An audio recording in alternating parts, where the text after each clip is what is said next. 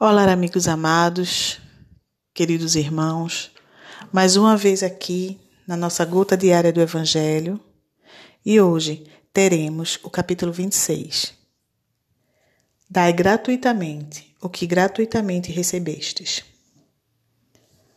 Donde curar. Restitui a saúde aos doentes, ressuscitai os mortos, curai os leprosos, expulsai os demônios. Dai gratuitamente o que gratuitamente haveis recebido. Dai gratuitamente o que gratuitamente haveis recebido. Diz Jesus a seus discípulos. Com essa recomendação, prescreve que ninguém se faça pagar daquilo porque nada pagou.